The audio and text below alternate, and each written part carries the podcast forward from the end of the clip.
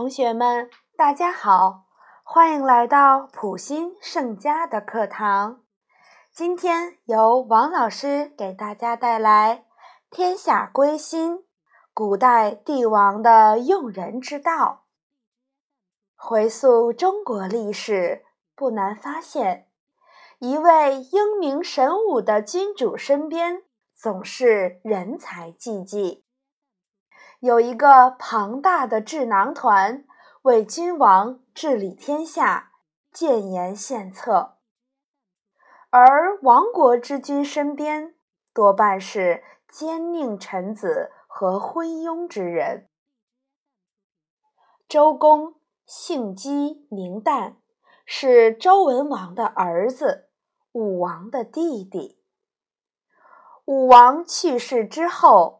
周公兢兢业业地辅佐周武王年幼的儿子周成王来治理天下。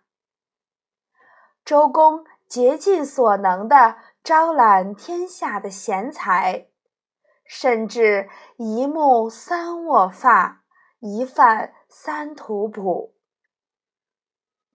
古人的头发都比较长，如果。周公洗澡的时候，有人来访，他就握着湿漉漉的头发从浴室跑出来，接见完了再回去接着洗。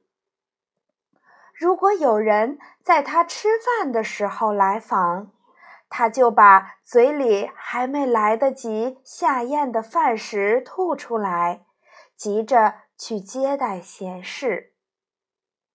一顿饭甚至要来回折腾好几次。周公这种求贤若渴的态度，为周朝招募了大量有用之才，巩固了周王朝的统治，也使天下百姓生活幸福安康。唐朝。之所以能有贞观盛世，与唐太宗李世民广征贤才的措施是分不开的。太宗身边环绕着魏征、房玄龄、杜如晦等一大批人才。他曾形象地说：“车子如果没有轮子，就无法行走。”舟船如果没有船桨，就无法航行；国家如果缺乏人才，就无法治理。所以说，作为一个领导者，胸襟开阔、礼贤下士，才是他得以成功的关键。